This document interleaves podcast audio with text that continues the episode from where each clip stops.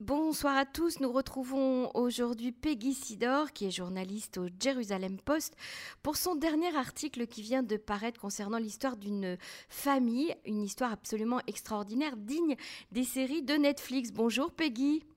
Bonjour Emmanuel. Alors euh, Peggy, c'est l'histoire d'une famille euh, chrétienne, missionnaire, qui s'est fait passer euh, pour des juifs et qui se sont installés dans un quartier orthodoxe de Jérusalem. Racontez-nous un petit peu cette histoire. alors d'abord, il faut savoir qu'il y a encore pas mal de choses qui ne sont pas mises au clair. Hein. Je veux dire, on est encore, on tâtonne encore. Il y a encore beaucoup de choses à vérifier, à clarifier.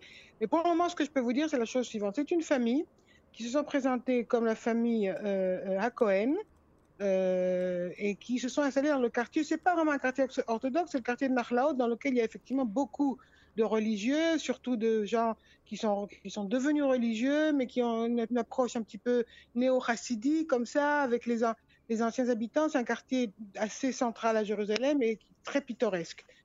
Euh, mm-hmm. À ce moment, la femme, Amanda, euh, était malade d'un cancer et elle a, elle a créé un groupe de soutien, de, de, d'écoute et de, de femmes euh, religieuses comme elle, euh, dans lequel euh, elle, a, elle a obtenu des, des rencontres pour, parler de ce sujet, comment, comment faire face à cette maladie quand on est femme, quand on est, quand on est mère de famille et tout, tout ça. Mm-hmm. À aucun moment, dans ce que je, les, les, témoignages que j'ai reconnus, à, un moment à aucun moment dans ce groupe, il n'a été question de quoi que ce soit qui rappelle une mission euh, chrétienne. Ça, il faut, il faut le dire. Hein. Mais mhm. de temps en temps, il y a eu des choses qui ont commencé à paraître étranges. Et surtout, le cas d'un des enfants de la famille, ils ont six enfants, je crois, si je me souviens bien. Un des mhm. garçons euh, aurait déclaré en classe euh, quelque chose qui aurait rapport avec, avec, le, avec le statut de Jésus-Christ.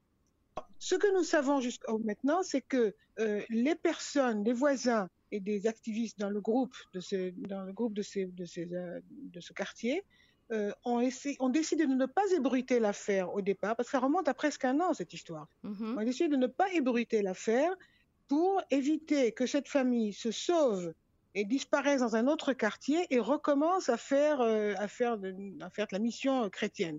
Donc ils ont décidé de ne rien dire pour essayer de garder, de, de vérifier plus amplement sans, sans, sans éveiller leur inquiétude. D'accord. Euh, à un moment donné, ils ont quand même quitté le quartier, ils sont installés à la, à la French Hill, à Givat Sarfati, dans le mm. nord de la ville. Mm-hmm. Et c'est là que ça a recommencé.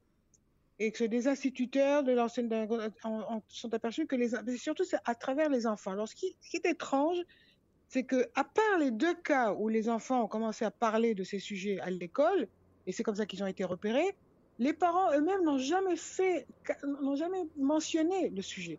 C'est-à-dire euh, qu'ils n'ont pas fait en fait euh, de missionnarisme particulièrement.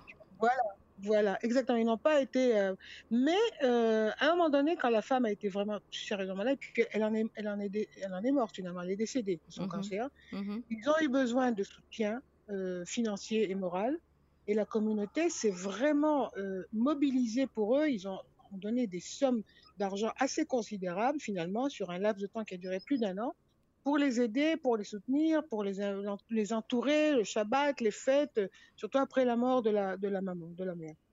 Mais euh, les soupçons ont continué à se développer et puis finalement les choses ont complètement éclaté. Alors ils sont, pour le moment, pour autant que j'ai pu, pu se vérifier, ils habitent encore dans le quartier French Hill, Givat Sarfatit, euh, il y a une enquête qui a été ouverte.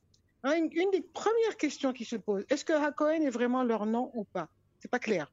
Mm-hmm. Ensuite, s'ils sont à l'origine chrétiens et qu'ils sont venus dès le départ dans un but de mission, missionnaire chrétien, comment est-ce qu'ils ont réussi à passer euh, parce que quand même les vérifications du ministère de l'Intérieur sont assez sérieuses. Mm, bien sûr. Euh, sont parfois même un peu un peu lourdes, parfois dans certains cas.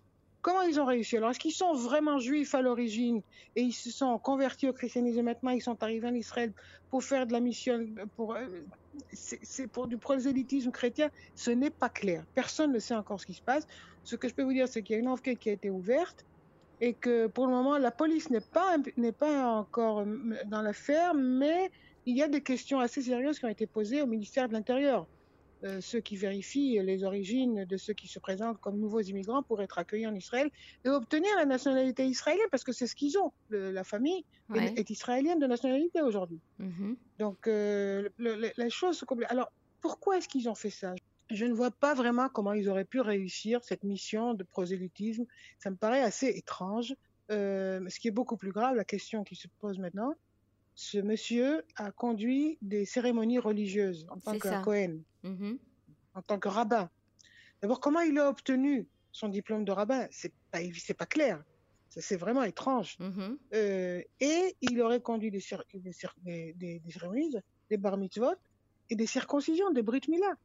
Alors la question qui se pose, j'ai parlé à un, un, rabbin qui m'a dit, euh, il va falloir vérifier parce que si vraiment il n'est pas juif à l'origine, euh, quel est le statut de ces cérémonies qu'il a, qu'il a, qu'il a fait? Mhm. Est-ce que la bar mitzvah qu'il aurait fait tient? La brite, Brit Mila, est-ce que ça tient? Est-ce qu'il va falloir, j'espère que non, refaire? Je ne sais pas. Mais, mais il y a un grand émoi dans la, dans la communauté. Et pour le moment, les autorités officielles en Israël, enfin à Jérusalem, ne semblent pas très au courant de cette histoire. C'est un petit peu resté un peu dans l'ombre. Alors cet article était destiné à éveiller un petit peu l'attention euh, publique mhm. pour voir un peu ce qui se passe. Euh, la maman, la, femme euh, de, de, cette, la, maman donc qui est décédée, elle a été enterrée dans un cimetière juif? Dans un cimetière juif. Alors une des questions que s'est posée une, dame avec qui j'ai parlé, qui était vraiment très proche d'eux, elle m'a dit si elle est vraiment chrétienne, comment est-ce qu'elle a pu accepter? Elle savait, savait qu'elle allait vers sa fin, je veux dire, c'était un cancer terminal, qu'elle allait être enterrée selon des rites juifs qui ne sont pas les siens. Mhm. Jusqu'où va leur capacité à se, sacrifier pour ce, pour prosélytisme chrétien? Ce sont des questions euh, fondamentales qu'il faut se poser. C'est une histoire très étrange. Et déjà, à mon avis, on n'a encore rien vu. C'est beaucoup plus, plus profond et avec beaucoup de ramifications. Qui a aidé cette famille à pouvoir faire passer les faire passer comme des juifs orthodoxes venus en Israël, comme Olim Hadashim, pour s'installer ici et obtenir le soutien de la communauté. Ça, qui, qui l'a ordonné rabbin? Qui a ordonné ce monsieur rabbin? C'est ça, et, qu'il a fait, et qu'il a rendu Moël aussi. Il a dû suivre une formation, j'imagine. on ne fait pas ça, on fait pas une formation de Moël en, en, en deux heures. Ça prend du temps. Mhm. je veux dire, c'est assez incroyable comme histoire. Et j'imagine également que, que, ce monsieur à Cohen se rendait euh, à la synagogue tous les jours, participait à tous ah les offices, etc. Oui, absolument. absolument. C'était un fidèle membre de la communauté. Et dans, dans, votre article, on voit une photo donc euh, de la famille. Euh, ils ont toute l'apparence d'une famille orthodoxe. Absolument. Absolument. Mais moi, je vous dis, à, mon sens, la question, la première, peut-être pas la plus importante, mais la première question qu'il faut poser, à laquelle il faudra répondre, est-ce qu'ils étaient juifs à l'origine et qu'ils ont subi une transformation euh, spirituelle ou religieuse, ou est-ce que dès le départ, ils sont, ils sont chrétiens et ils se sont fait passer pour des juifs? Ça, ça change beaucoup de choses. Maintenant, si les enfants ont parlé de Jésus euh, euh, à l'école, ça veut dire qu'à la maison aussi, ils en parlaient? Ah, bien sûr, Bien sûr. Ce qu'il faut dire, c'est que les... alors, ça prouve une chose, c'est qu'ils n'étaient pas très adroits, les parents, parce qu'ils n'ont pas réussi à, à, vraiment faire attention à ce que leurs enfants ne, ne, ne, livrent pas le secret. Mm-hmm. ça pose un peu de questions sur la capacité de parents à cacher. Ou alors, est-ce qu'ils se sentaient vraiment tellement à l'aise et en confiance qu'ils se sont laissés aller à ne pas vouloir euh, expliquer aux enfants qu'il fallait surtout taire cette, ce, côté-là de leur famille? Je ne sais pas. Je vous dis, euh, euh, j'ai rarement eu à traiter d'une histoire avec autant de points d'interrogation par rapport à ce que je sais. Et aujourd'hui, une fois que euh, l'histoire a été découverte, euh, comment est-ce qu'ils euh, continuent à, vivre au sein de leur communauté? Ils ont été exclus? ils, ont, ils, ne sont plus en contact avec les gens qui étaient très proches d'eux, surtout par le groupe de soutien créé par Amanda, la mère. Mhm. les gens ont vraiment se sont déconnectés complètement, ils n'ont plus de contact. Mais aux dernières nouvelles, euh, dernière fois que j'ai vérifié, ça remonte donc à la fin de la semaine dernière, ils habitent toujours dans le même quartier. D'accord. Ils n'ont pas été rejetés, ils n'ont pas été expulsés. Euh, non, je veux dire, on peut pas, on peut pas les. Il faut une raison. Non, mais c'est quand même. Non, non, je ne parle pas d'expulser du territoire, je parle d'expulser de la communauté. C'est-à-dire, quand même, on sait que c'est une communauté qui est très stricte, qui est très, euh, euh, qui est très sévère aussi. Euh, on, rejette des enfants qui, qui, abandonnent la religion. Alors là, quand on, a, on est face à une famille entière qui se fait passer pour juive et qui, a, qui en fait, a, priori, serait chrétienne et, a joué un rôle, en fait, pendant toutes ces années, j'imagine que la communauté communauté les a, les a refoulés. La communauté les a refoulés, les gens ont complètement coupé toutes les relations avec eux, tous ceux qui étaient impliqués, tous ceux qui étaient proches d'eux, tout ça. Mais euh, officiellement, pour autant que je sache, ça, la dernière fois que j'ai vérifié, ça remonte à la fin de la semaine dernière. Hein. Mhm. Et Peggy, comment vous avez entendu parler de, de cette histoire? Sur Facebook. C'est-à-dire? C'est vraiment, c'est-à-dire, c'est la, la, nouvelle s'est propagée sur Facebook. J'ai, des, ce qu'on appelle des amis Facebook de toutes les communautés possibles et imaginables. Euh, et c'est donc arrivé à moi de cette manière. Je ne sais même plus par qui exactement, mais au départ, quelqu'un m'a envoyé, m'a dit, écoute, peut-être que tu pourrais vérifier ça. Euh, c'est une histoire.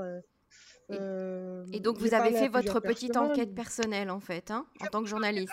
Alors, à ce niveau-là, c'est vraiment une petite enquête préliminaire. Hein. Cet article, d'ailleurs, vous avez lu, c'est pas un grand article. Mmh c'est pour vraiment pour commencer à engager.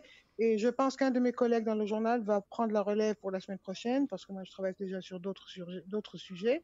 Euh, pour vérifier un peu où ça en est. C'est une, c'est une grosse affaire parce qu'il y a beaucoup de, de c'est pas seulement au niveau de la communauté des gens qui on a, auquel on a menti. C'est comment est-ce que cette famille a passé à travers tous les filets dans lesquels on peut arrêter ou vérifier ou au moins revérifier euh, des gens. Quand je pense aux vérifications qu'on fait à toute famille euh, de, de, candidats au LIM pour vérifier quelles sont leurs origines, s'ils sont vraiment, euh, ils ont vraiment droit à la loi du retour et tout ça, je ne comprends pas comment ils sont passés.